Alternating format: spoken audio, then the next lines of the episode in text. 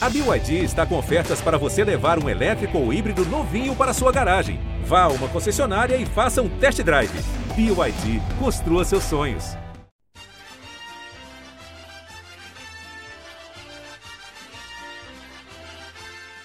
Fala galera, tá no ar mais um GE Juventude e nessa edição a gente quer saber a opinião de Pedro Petrucci e de Rodrigo Cordeiro sobre quantos pontos o Juventude vai terminar a primeira fase do Campeonato Brasileiro, o primeiro turno. Então acompanha comigo, Roberto Peruso, a edição desta semana do GE Juventude. Juventude, o passado de glória, o teu nome querido.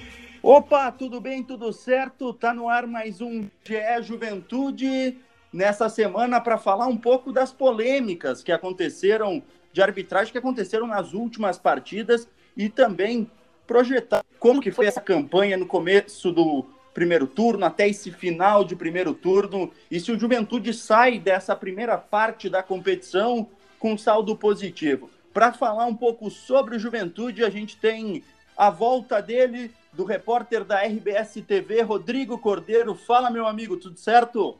Fala, Roberto, tudo beleza? Maravilha, tá aqui mais uma vez falando sobre juventude e essa reta final de primeiro turno quente aí, hein? Esse então, o Rodrigo, um dos participantes desta edição do GE Juventude, que também vai projetar, claro, as duas rodadas que o Juventude tem contra Fluminense e Corinthians, dois jogos fora de casa e como a equipe e com quantos pontos essa equipe do Juventude pode finalizar o primeiro turno da Série A do Campeonato Brasileiro. Para falar sobre isso, falar sobre a questão tática do Juventude, qual que deve ser o provável time para essas partidas, eu conto com a presença do repórter da Gaúcha Serra e do Jornal Pioneiro, Pedro Petrucci. Muito boa tarde, boa noite, bom dia para ti, irmão. Tudo bem, Roberto? Uma saudação a todos os jaconeiros que nos acompanham, saudação também para o Rodrigo. Vamos lá falar um pouquinho mais dessa reta final de primeiro turno e já projetar o segundo turno do Juventude, que está mantendo uma média nesse Brasileirão. Então é isso, Pedro Petrucci, Rodrigo Cordeiro e eu, Roberto Peruso, nesta edição do GE Juventude, que vai trazer como Juventude projeta essa sequência de campeonato e também o tema que vai ser abordado agora é as reclamações da arbitragem do Juventude, que deve nesta quinta-feira ir no Conselho de Arbitragem da CBF lá no Rio de Janeiro, após a partida contra o Fluminense, para ver e receber algumas explicações sobre as decisões tomadas pelos árbitros nas últimas partidas. O clube contesta o pênalti que não foi marcado em Chico no final do segundo tempo contra o Fortaleza e também contesta o pênalti marcado para o São Paulo na última rodada no último final de semana. Eu quero saber, começando com o Rodrigo Cordeiro, se o Juventude tem razão ou não de, reclamar tanto da arbitragem nessas últimas duas rodadas. Rodrigo. É isso aí. E o presidente Walter Dalzotto Júnior, até numa cobrança mais forte na última manifestação dele, né? Após a partida contra o São Paulo, falando inclusive em ir à CBF no Rio de Janeiro conversar para tentar entender né, quais são os critérios adotados pela arbitragem. Eu, em relação a esse tipo de posicionamento do Juventude, tenho uma opinião um pouco dividida. Assim, acredito que, em parte, essas reclamações uh, são têm um motivo, tem um motivo uh, específico que é, é, é verdadeiro, especialmente na partida contra o Fortaleza, mas já o lance do pênalti do jogo contra o São Paulo, eu acredito que ali a arbitragem tenha acertado. Aquele lance do jogo contra o Fortaleza, realmente, o Luiz Henrique acabou empurrando o Ticuquinha, aquilo fica muito nítido em todas as imagens das câmeras, então acabou sendo, na minha opinião, um pênalti sonegado para o Juventude, que poderia, inclusive, mudar o resultado da partida, né? Acabou no empate em 1 a 1 mas já o jogo contra o São Paulo, Claro que a gente, de cabeça fria, podendo analisar o lance uma, duas, três vezes, sem aquela pressão do relógio, sem aquela pressão dos jogadores, a gente tem uma vida muito mais fácil que o árbitro, né? E olhando várias vezes o lance, especialmente em uma câmera que pega o Marcelo Carné vindo de frente, aparentemente há um choque com o jogador do São Paulo, tanto que a panturrilha do jogador se mexe, né? Sai do lugar ali naqueles instantes ali em que a câmera flagra. Então, na minha opinião, realmente foi pênalti ali. Então, acredito que esse choro do Juventude uh, seja não seja integralmente verdadeiro. Assim, acho que houve a falha contra o Fortaleza, mas já contra o São Paulo não, na minha opinião, né? É, o Juventude que, a partir, uh, por meio do seu presidente, o Walter Dalzotto Júnior, falou e busca agendar, eu nem, eu nem sei como é que ficou essa situação, mas busca agendar uma reunião na, com a comissão de arbitragem da CBF nesta quinta-feira. O clube viajou nesta quarta-feira, tem o um jogo contra o Fluminense. E Pedro, na tua opinião, é, o Juventude tem está certo em reclamar tanto da arbitragem? Eu acho que houve sim, estou com o Rodrigo, um exagero nesse jogo contra o São Paulo, porque é impressionante como é, é fácil cobrar arbitragem, né? Isso já é rotineiro, e não só no caso do Juventude, mas de todos os times. Mas quantos presidentes dos clubes da Série A cobraram do presidente da CBF, o Rogério Caboclo, afastado por assédio moral com os funcionários? Silêncio, né? Ninguém teve coragem de se manifestar quanto a isso. Agora, para criticar a arbitragem, é muito fácil terminar o jogo e, e sair apontando e, e fazendo várias insinuações, inclusive, até preconceituosos com relação à cidade de origem do árbitro, né? O, o árbitro era do Tocantins, se eu não estou enganado, como se o fato dele ser de uma região distante do sul influenciasse o desempenho e, e, e acaba até descambando para outras situações, né? É óbvio que quando o clube se sente prejudicado, ele precisa cobrar, mas eh, dessa vez foi exagerado. Contra o São Paulo, a imagem claramente mostra o, o, o choque do Marcelo Carné com o, o, Igor Gomes, o jogador derrubado pelo São Paulo. É para pênalti, o Carné ele procura evitar o choque, mas a ação dele é imprudente. Ele sai numa, numa, numa velocidade excessiva para aquela jogada, derruba o jogador do São Paulo, é pênalti. Só que a atuação em si do VAR ela foi ruim, principalmente no lance anterior, que foi a não marcação do pênalti para o São Paulo. A marcação foi, foi correta por é, ter sido antes impedimento, salvou o Juventude naquele momento, o VAR acertou, mas a forma como, como o VAR conduziu a situação foi equivocada, porque para impedimento não é necessário o árbitro ir no vídeo verificar, basta o árbitro de vídeo lá em cima dizer está em condição ou não está, e ponto final. Mas como envolvia o gol, a ordem foi invertida. O primeiro lance era o impedimento, o segundo era o gol. Bastando a conclusão do impedimento, se definia que não tinha gol. O árbitro foi olhar o gol, o pênalti primeiro, na verdade, né?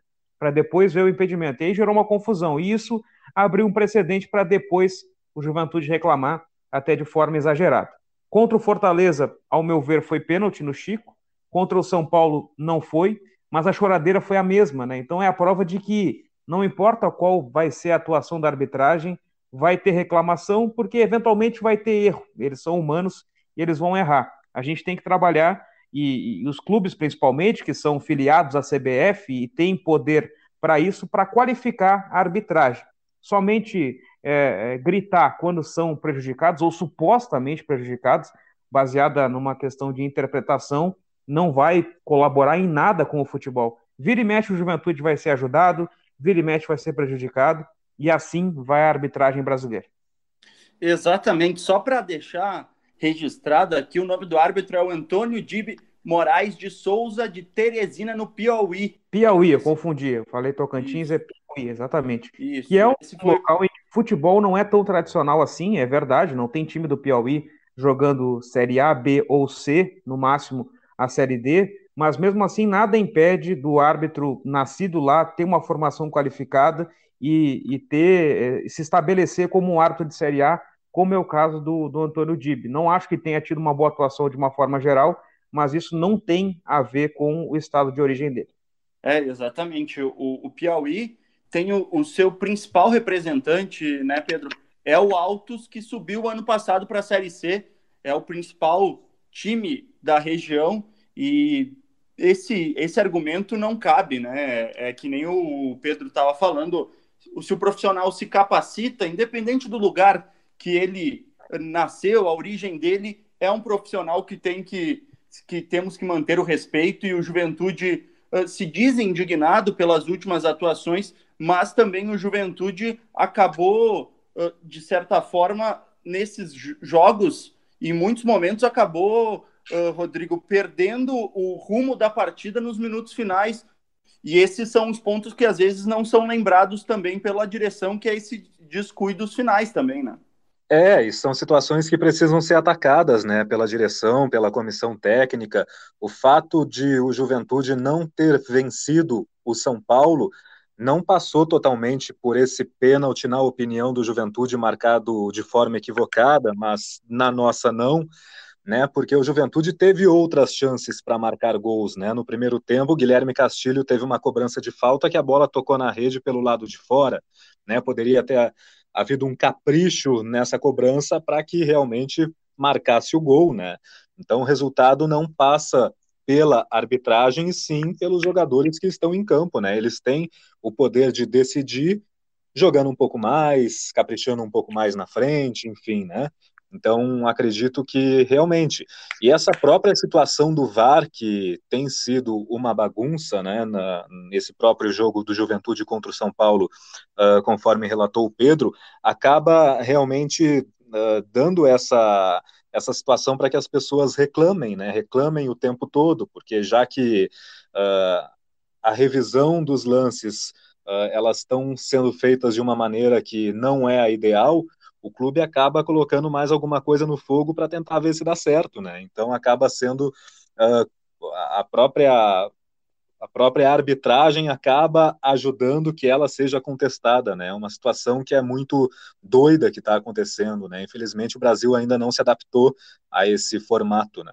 É, exatamente, é uma coisa que vem sendo que dizem estar sendo aprimorada, mas daí Pedro também falta a questão de tu formar profissionais especificamente para a função de VAR também, né? Que é uma discussão que se vem há muito tempo falando no futebol brasileiro e que muitas vezes quem faz o VAR é, são, uh, são, treina são árbitros que não foram escalados para estar em campo né, nessa rodada. Exatamente, como a introdução do VAR no futebol brasileiro, ela tem dois, três anos, e hoje ela, ela tem 20 jogos por semana para serem realizados, né? Porque todos da Série A e todos da Série B agora têm VAR. Então são 20 árbitros de vídeo em ação em uma semana, mais os auxiliares, além de todos os árbitros de campo que normalmente são escalados, que são quatro, né? Os três de campo e mais o, o quarto árbitro. Então tem muita gente envolvida e obviamente fica no VAR quem tem um pouco mais de experiência com a tecnologia que são os árbitros mais novos, mas ao mesmo tempo eles não têm tanta experiência do campo. Então é um processo que, ao meu ver, ainda vai demorar muito, porque primeiro é uma mudança de cultura do torcedor também, né? De entender que o jogo vai ser paralisado, que tem as decisões, embora seja um processo eletrônico, ele depende do trabalho humano ali para posicionar a linha do impedimento, para observar a câmera 1, a câmera 2, etc. E tem muito essa questão da experiência. Árbitros novos que ainda estão se formando como árbitros já com essa ferramenta do vídeo. Então, não dá para exigir, talvez, a mesma precisão de outros países que já, já testam esse VAR há mais tempo, ou tem até uma estrutura um pouco melhor da parte tecnológica, mais recursos de câmeras, computadores melhores. Então, o que vai acontecer é isso: o VAR ainda vai errar, ainda vai demorar muito para tomar algumas decisões, ou como foi o caso do Juventude e São Paulo. Eles erraram a ordem dos fatores para tomar a decisão. Era para ter verificado o impedimento primeiro e anulado o pênalti para o São Paulo, porque foi impedimento. Mas primeiro se verificou o pênalti para depois se ver o impedimento, e aí demora mais. E aí depende de cada árbitro, cada experiência. Se até antes do VAR já se errava bastante, a ferramenta vem para acertar, mas ela para funcionar bem também precisa ser bem manejado. Já para projetar essa sequência do Juventude, que vai ter o Fluminense nesta semana e depois o Corinthians na terça-feira, os dois jogos fora de casa, o Juventude vem numa projeção, a ideia da direção, da direção era chegar aos 24 pontos nesse primeiro turno. Atualmente o Juventude tem 21 pontos Então precisaria de uma vitória nesses dois confrontos. E daí, um dos pontos principais da coletiva que o, que o Paulinho Boy, atacante que retorna ao Juventude depois de estar tá retorna ao time depois de ficar de fora da partida contra o São Paulo por ser emprestado pelo São Paulo, foi um ponto em que o Pedro até perguntou, Pedro, sobre a questão se o Juventude não tinha que finalizar mais na competição. É, a questão de arriscar mais, né? O time também tem o terceiro pior ataque do campeonato. Eu acho que um dado acaba caminhando com outro, né? Então, realmente, é, é, é deixar de ser uh, um pouco mais reativo, né? A partidas, por exemplo, fora de casa do Juventude, lembro muito do caso especificamente contra o Santos, que houve uma reclamação muito forte, inclusive do técnico Fernando Diniz, pelo fato do Juventude não ter jogado em nenhum momento, né? Eu acho que a equipe tem peças individuais bastante interessantes e acho que já está na hora de perder esse medo de buscar pontos fora de casa, porque quem sai com medo volta sem nada muitas vezes, né?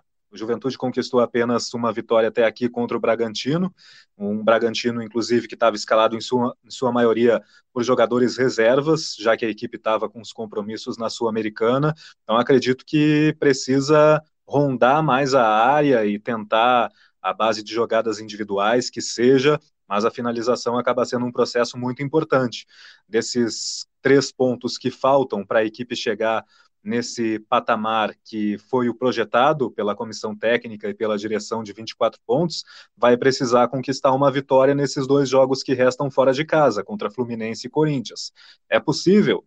Acredito que é possível, especialmente no jogo contra o Fluminense, que é uma equipe que nesse momento está num patamar parecido ao do Juventude, os dois com 21 pontos, tem problemas internos, tem troca de técnico recentemente, então acredito que seja mais fácil vencer o Fluminense que o Corinthians, que já está embalado por uma boa reação no campeonato e encostado, agora não tenho certeza se já está no G6, mas está encostado no G6.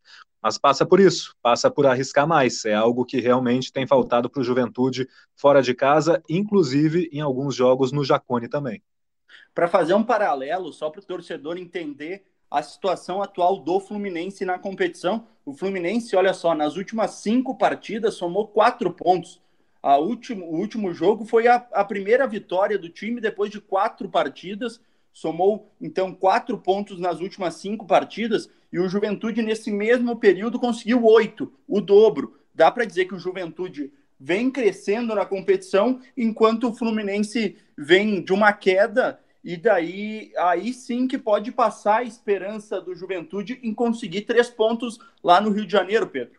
É, eu acho que sim, né? O Juventude, o, o, o Juventude ele vem mantendo a regularidade na competição. Hoje a diferença é de três pontos para a zona do rebaixamento, mas quem sabe pontuando contra o Fluminense possa é, ter um pouquinho mais, né? Abrir quatro pontos e aí sim ficar é, com a mesma campanha dos rivais aí, já que o Juventude e o Fluminense estão com, com um jogo a menos na tabela, tem 17. Eu acho que mantendo essa regularidade, uma, uma distância que, que é pequena e, e em uma, duas rodadas ela pode ser modificada, mas o importante é manter essa zona é, de rebaixamento com uma certa distância, porque estar lá ou estar mais próximo de lá cria um clima de tensão. Isso não é bom para os jogos. O Juventude ele vem tendo bons é, desempenhos, embora tenha um, um, time inferior ao São Paulo, por exemplo, competiu até o fim, conseguiu empatar. O próprio jogo contra o Fortaleza também. O Juventude ele nunca é o favorito para essas partidas, mas tem conquistado, no caso dos empates, bons resultados. O até contra o Atlético Mineiro, né, o Juventude também não era favorito, o Atlético estava com uh, vários dos seus principais jogadores, um grande investimento, perdeu no fim, né? Então tem feito jogos competitivos e tem, com esses empates, com aquela vitória fora de casa contra o Bragantino, mantido essa diferença. Mas vai enfrentar um Fluminense agora que está uh, ah, mentalmente mais animado, né? Porque a partir da eliminação da Libertadores, sai o Roger Machado, que estava bastante desgastado com os jogadores, e assume o Marcão, que está se caracterizando como ser aquele auxiliar e, e interino que, que sempre arruma a casa, pelo menos por um tempo. Então, nos primeiros jogos dele, ele perdeu para o Galo, na Copa do Brasil empatou, mas agora já conseguiu vencer esse jogo contra o Bahia, que era um duelo direto ali por baixo, e eu imagino que isso possa ter reanimado o elenco do Fluminense. Então, vai ser um jogo bem difícil para o Juventude na quinta-feira. Se sair com um empate, por exemplo, eu acho que é satisfatório.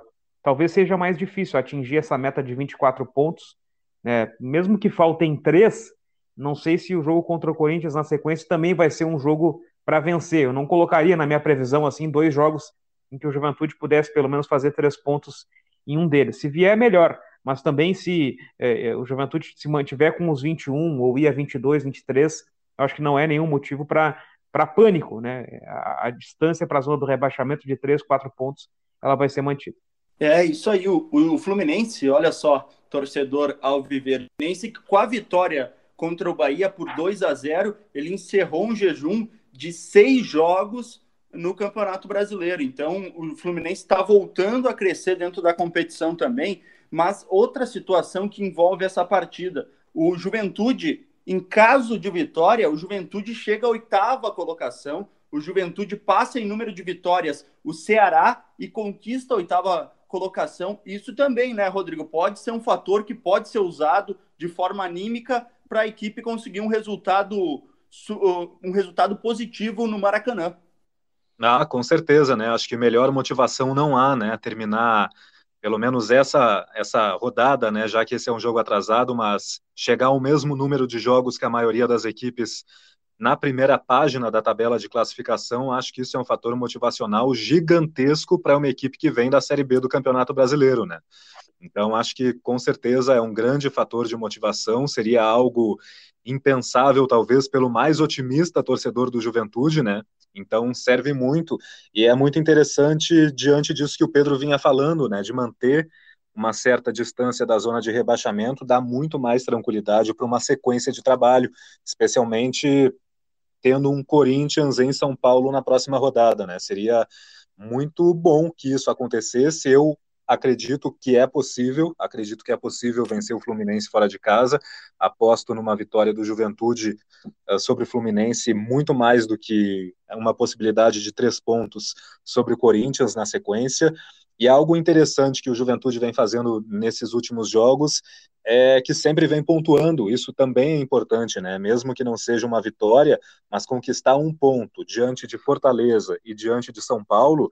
São Paulo, pela tradição, pela folha de pagamento, por essa reação que vem demonstrando no campeonato e Fortaleza por ser uma das sensações dessa edição do Campeonato Brasileiro, realmente é algo muito importante, né? O Juventude consegue tirar pontos desses adversários e pelo menos em todas as rodadas vai conquistando pelo menos um pontinho para se manter aí distante desse Z4. Pois é, Rodrigo. Outro ponto que a gente pode abordar aqui no GE Juventude e até para compartilhar contigo e com o Pedro, uh, a questão do Juventude, o crescimento nos números de gols marcados pelo Juventude. Tudo bem que o Juventude é um dos times que menos anota gols na competição, no entanto, nas últimas cinco rodadas, o time marcou seis gols e sempre marcou, quer dizer, nos últimos cinco jogos sempre conseguiu balançar as redes adversárias e com isso a equipe vai ganhando polpa e vai se distanciando também daquele time que só se defendia. Apesar de que alguns números, como o número de chutes feitos por partida, continua ainda abaixo. O time tem uma média de 7,2 uh, chutes por partida, finalizações por partida. O que quer dizer isso? Que o Juventude, em 90 minutos, finaliza apenas 7 vezes no gol. Não necessariamente que todas vão no gol, mas que tente fazer o gol em apenas sete chutes.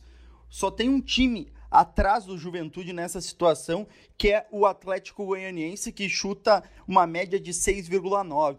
Esse foi um ponto, aliás, que foi abordado pelo repórter uh, Pedro Petrucci na entrevista coletiva de ontem do Paulinho Boia, que é um jogador que tem uma característica peculiar e que é um dos jogadores que mais finaliza. E ele foi questionado né, sobre essa questão, Pedro, do time finalizar menos que as outras equipes. E por que uh, finaliza menos que as outras equipes? E ele, em, em certo momento da sua entrevista, falou que é uma característica da equipe que busca contra-atacar e com isso finaliza menos ao time adversário, leva menos risco ao time adversário essa foi a questão do Paulinho Boia. E Pedro, o Juventude vai melhorando né, com aquele ajuste, com aquelas duas semanas que o Juventude teve de sequência de treinamento, mesmo não contendo, não podendo contar com a maioria dos jogadores, o Juventude evolui no sistema ofensivo e também cresce com isso na competição, Pedro. E eu acho que principalmente a, a, a capacidade de reação, essa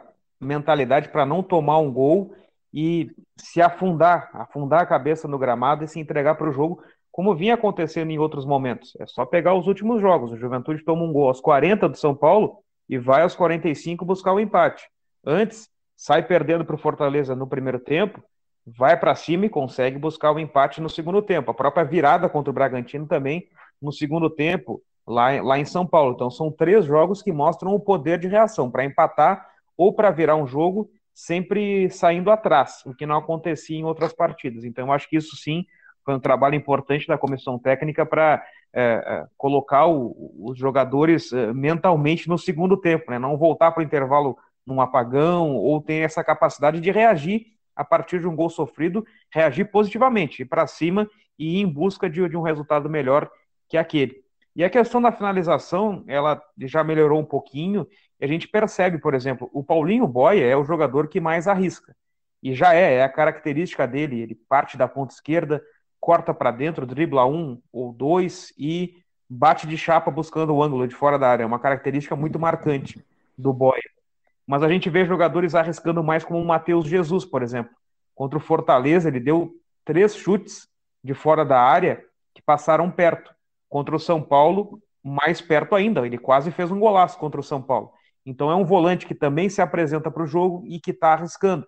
Até o próprio Castilho, que é um cara que tem boa finalização de fora da área, não tem chutado tanto, mas já teve uma chance também contra a equipe do São Paulo. Então, se é difícil penetrar nas defesas adversárias, se é difícil deixar os jogadores mais de frente em condição de, de finalização, os que vêm de trás, os meias que chegam, precisam arriscar um pouco mais também, para quem sabe, melhorando esses números, o Juventude possa também ter mais aproveitamento das chances. Ao mesmo, ao mesmo tempo que o Juventude vem mostrando estar muitas vezes nas partidas em igualdade com as maiores equipes do Brasil, o Juventude também tem algumas opções que vão crescendo e algumas opções novas que começaram nas últimas partidas. É o caso do zagueiro Quinteiro, que eu quero saber a opinião de vocês. O Juventude, para essa partida contra a equipe do Fluminense, vai jogar num 4-3-3, num 4-4-2, ou vai manter esse 3-5-2 com o com Quinteiro formando a zaga junto com Vitor Mendes e Rafael Foster. E se não vai ser, vai ser com dois zagueiros, a minha opinião é que a boa chance é que o Vitor Mendes fique de fora dessa partida, fique no banco de reservas. Queria saber a tua opinião, Rodrigo.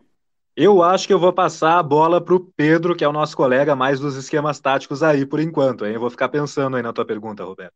Vou lá, vou matar no peito aqui e, e baixar para o terreno. Eu acho que a ideia de três zagueiros contra o São Paulo ela foi válida pela circunstância, né, do fato do, do São Paulo também o São Paulo jogar no 3-5-2, a Juventude foi com, com o Wagner compondo um ataque com o Marcos Vinícius e com o Bueno, mas sim com três defensores e sem a bola fazendo uma linha de cinco junto com os dois laterais. Eu acho que a estratégia foi interessante, justamente pelo São Paulo apostar muito na bola longa, né? Vocês devem ter percebido durante a partida quantas vezes o Miranda, que tem muita qualidade nos pés, e o Léo também, o zagueiro pela esquerda, eles apostavam na, na ligação direta buscando o Rigoni e o próprio Luciano no ataque, tentando explorar as costas da defesa do Juventude e ter três defensores ali, de certa forma, permitia que dois deles marcassem os atacantes do São Paulo e um deles ficasse na cobertura. E normalmente, por ser o central, foi o, foi o Quinteiro, né? De daqui a pouco se antecipar ao lançamento ou uh, de, tentar competir na velocidade e pelas costas desarmar os defensores da equipe do São Paulo mas o Marquinhos Santos já volta para o segundo tempo com, com linha de quatro, né? Esperando já um movimento do São Paulo também, como ele mesmo falou na sua entrevista coletiva. E eu acho que foi pouco tempo de treinamento com, com o sistema de, de três zagueiros. Foi uma, uma semana do intervalo do jogo com Fortaleza para a partida contra o, o, o São Paulo. e deu para ver que ainda não tem um entendimento bom, principalmente do Vitor Mendes, como um zagueiro pela direita que joga um pouco mais aberto, principalmente quando o time tem a bola. Então, é, eu acho que seria um pouco mais seguro para o Juventude retomar essa formação com linha de quatro quando não tem a bola, né? E aí a saída de bola pode ser feita pelo William Matheus, como vinha sendo feito no momento que o time tem a posse de bola. E aí sim sairia o Vitor Mendes para a entrada do Quinteiro, que é um jogador com uma personalidade muito forte, de liderança e que já colaborou no, com imposição, né? A gente vê, acho que nos primeiros lances da partida de domingo contra o São Paulo, o Quinteiro ele dá um carrinho, desarma um jogador do São Paulo, mas propositalmente ele, ele cria um, um atrito ali para tentar fazer um jogo mental e se impor contra. Era o Igor Vinícius, um jovem do São Paulo, já meio que para mostrar assim quem manda naquele espaço ali. E faz parte do jogo, né? Essa, essa briga mental também, essa questão de imposição, de mostrar quem é que manda e tal. Então, essa é a característica do Quinteiro. Eu acho que vai ser importante ele na, na zaga do Juventude. E pensando que é melhor retomar o sistema com dois zagueiros e dois laterais, eu acho que o Vitor Mendes saía, sairia, né? E aí o Marquinhos poderia, quem sabe, botar mais um jogador de meio campo ou mais um atacante. Verdade, eu lembro muito bem desse lance que o Pedro relatou do Quinteiro e ele já mostra ali toda a disponibilidade dele em estar presente, né? Ele é um jogador que já pareceu ser muito sanguíneo, né? E realmente ele já quis crescer para cima do adversário, marcar território, quem manda aqui sou eu, né? Bem no começo da partida. Eu acredito também uh, numa mudança no esquema para volta para dois zagueiros, para a linha de quatro, até em função do que o Marquinhos falou antes do jogo contra o São Paulo. Né? A gente conversa com os treinadores logo na chegada das delegações aos estádios, e Marquinhos falava muito naquele momento em ter espelhado a formação do São Paulo, né? Então acredito que tenha sido realmente algo pontual para aquele momento, para aquela partida, e até então vinha dando certo o Juventude jogando na, na formação que estava sendo utilizada até então, acredito realmente também numa, numa volta ao modelo antigo de jogo. É, isso que o Rodrigo falou, esse é o Juventude que ganha opções para o sistema defensivo. No entanto, Pedro, tem algumas opções no sistema do meio de campo do Juventude que não vem atuando muito ou que foram para o final da fila, pode-se dizer assim, do técnico Marquinhos Santos para o restante da temporada.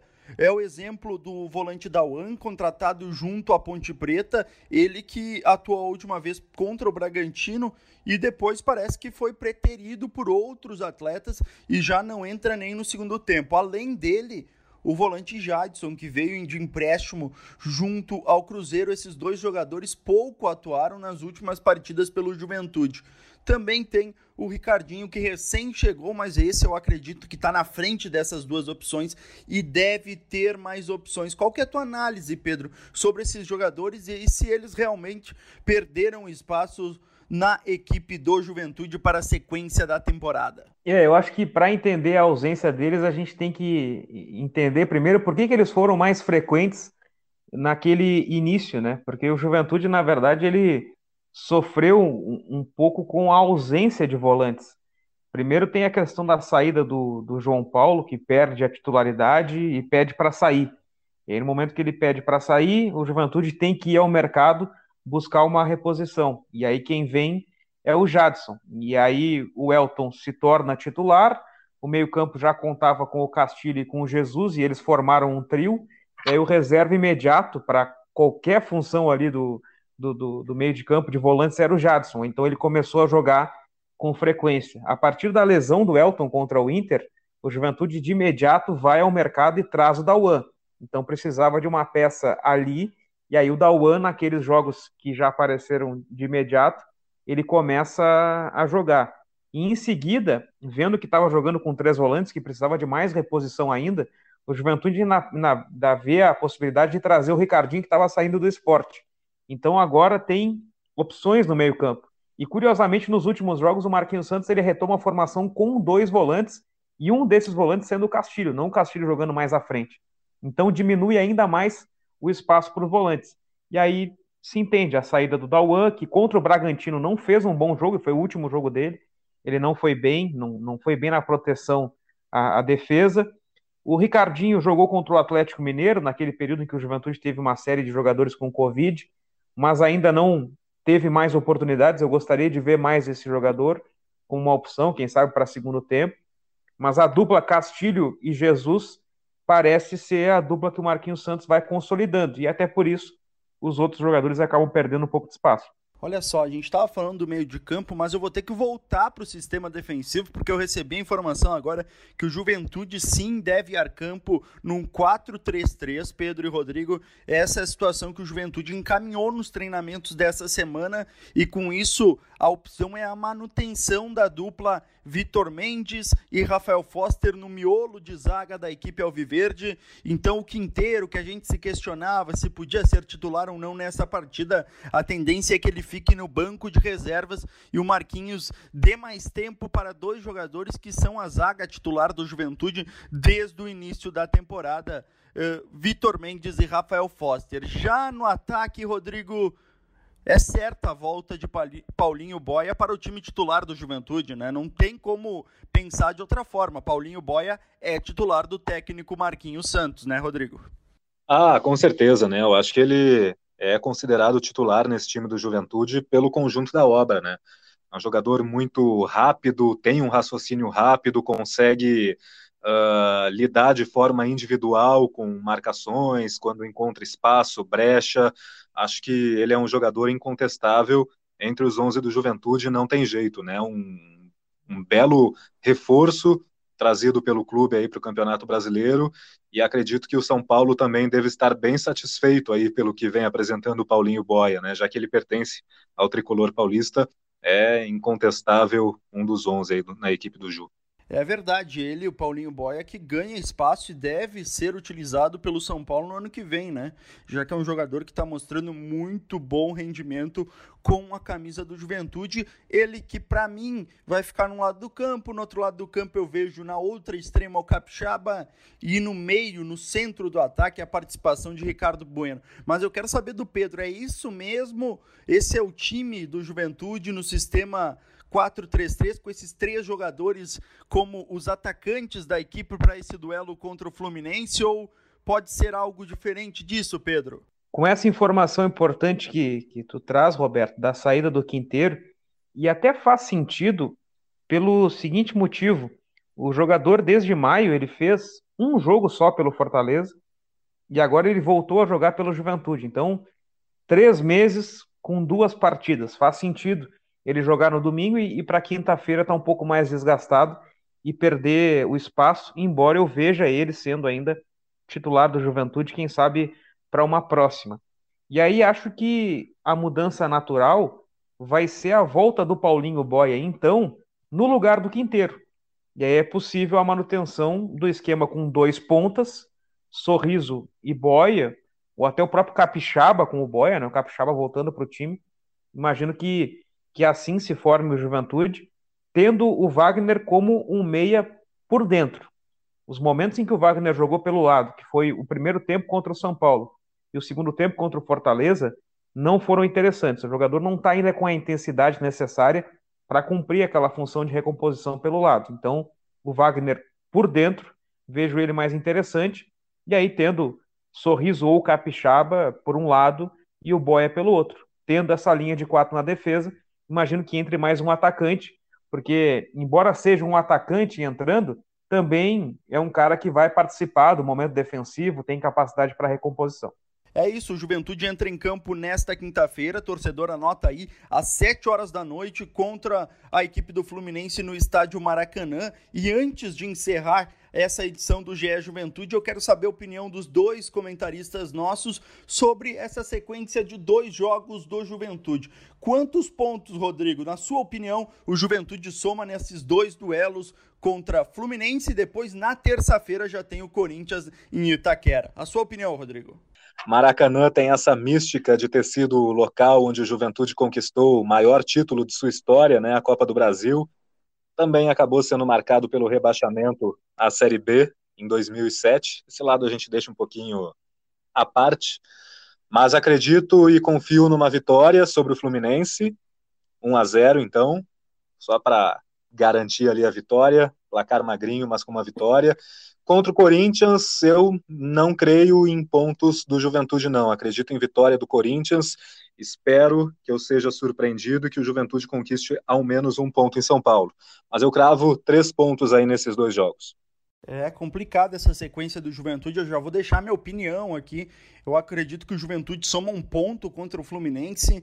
No entanto, lá contra o Corinthians, cheio de reforços, acho bem complicado que o Juventude saia de Itaquera com algum ponto. Então, o Juventude, na minha projeção dessas duas partidas, pelo momento vivido do Juventude, que não é ruim, mas são dois grandes adversários, dois times tradicionais do futebol brasileiro. Eu acredito que o Juventude encerra o primeiro turno com 22 pontos somados e conquista apenas um ponto nessas duas partidas que restam no primeiro turno. Agora eu quero saber a opinião do Pedro, como é que vai ser esse, essa sequência final do Juventude no primeiro turno do Campeonato Brasileiro, Pedro?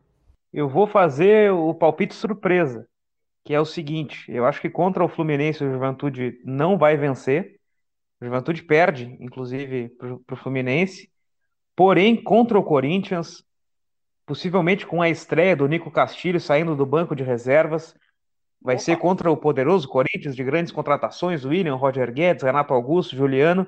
Vai ser uma atmosfera diferente pela estreia do Nico e ele vai estrear com um gol. E o Juventude, na sua primeira partida na Arena Corinthians, vai conseguir vencer. Vou apostar nessa estratégia. Então ganha três pontos, mas vão ser três pontos contra o Corinthians. Olha só que palpite interessante do Pedro. Uma vitória em Itaquera, com a presença do Nico Castilho, estreando com a camisa do Juventude, já marcando o gol. Olha, a torcida do Juventude é loucura e seria muito bom para o Juventude já se distanciar de vez, pelo menos voltar para Caxias do Sul com pelo menos três pontos na bagagem. A gente vai torcer para isso e vai cobrir, é claro, todas as novidades do Juventude. E agora, Pedro, para finalizar mesmo, a, o provável Juventude para a partida contra o Fluminense. Marcelo Carné, Michel Macedo, Vitor Mendes, Rafael Foster, William Matheus, Guilherme Castilho, Matheus Jesus Wagner, Sorriso ou Capixaba, Paulinho Boy e Ricardo Bueno. Acho que dá para projetar sim o time, né, Roberto? É, essa então a projeção de juventude para a partida contra o Fluminense nesta quinta-feira. E para finalizar a participação do Rodrigo, eu quero saber como é que vai ser o segundo turno. Tu, como é que tu acha, Rodrigo, que vai ser o segundo turno do Juventude? Se vai ser tranquilo como o primeiro, ou se vai ter dificuldade e talvez até mesmo vai brigar até a última rodada para não cair para a Série B do Campeonato Brasileiro, Rodrigo? Tranquilo, não sei se será. Acho que não vai ser tranquilo. Acho que a disputa na parte de baixo da tabela vai ser muito forte nessa reta final de campeonato. Grêmio desesperado tentando sair do Z4, São Paulo nessa reação, Fluminense buscando reação, Cuiabá, de certa maneira, também vem no momento de crescendo no campeonato. Acho que não será tranquilo. O Juventude não pode desperdiçar pontos em casa no segundo turno, vai ter que vencer todos esses confrontos diretos e sempre tentar manter essa margem de pontos acima da zona de rebaixamento. E se surgirem pontos como surgiram diante de Flamengo no primeiro turno, ótimo, maravilha, coloca na sacola e vamos em frente. Acredito que dá para permanecer, pelo que o Juventude vem mostrando até aqui, pelo que os adversários também vêm mostrando, acho que é possível a permanência mas essa vai ser uma briga ferrenha até a última rodada. A gente também agradece a presença do nosso sócio aqui no GE Juventude, a participação do repórter da Gaúcha Serra e do Jornal Pioneiro, Pedro Petrucci. Um grande abraço para ti, amigo, e a gente fica acompanhando a sequência do Juventude na Série A do Campeonato Brasileiro. Valeu, Roberto. Grande abraço a todos, aos jaconeiros também que nos acompanharam, e na semana que vem estamos de volta para projetar o segundo turno do Campeonato Brasileiro. Um abraço. E com isso a gente encerra essa edição do GE Juventude. Lembrando que você pode acessar ge.globo e conferir todas as informações do Juventude que são atualizadas todos os dias. Então vai lá, torcedor jaconeiro, e acompanha o nosso trabalho lá no ge.globo. Também você quer acompanhar o meu trabalho, pode acessar o meu Twitter, betoperuso95 e também atualizo os torcedores jaconeiros por lá. Então a gente fica com esse pacto e na semana que vem a gente volta com mais uma edição do GE Juventude, tá certo? Um forte abraço a todos e até a próxima!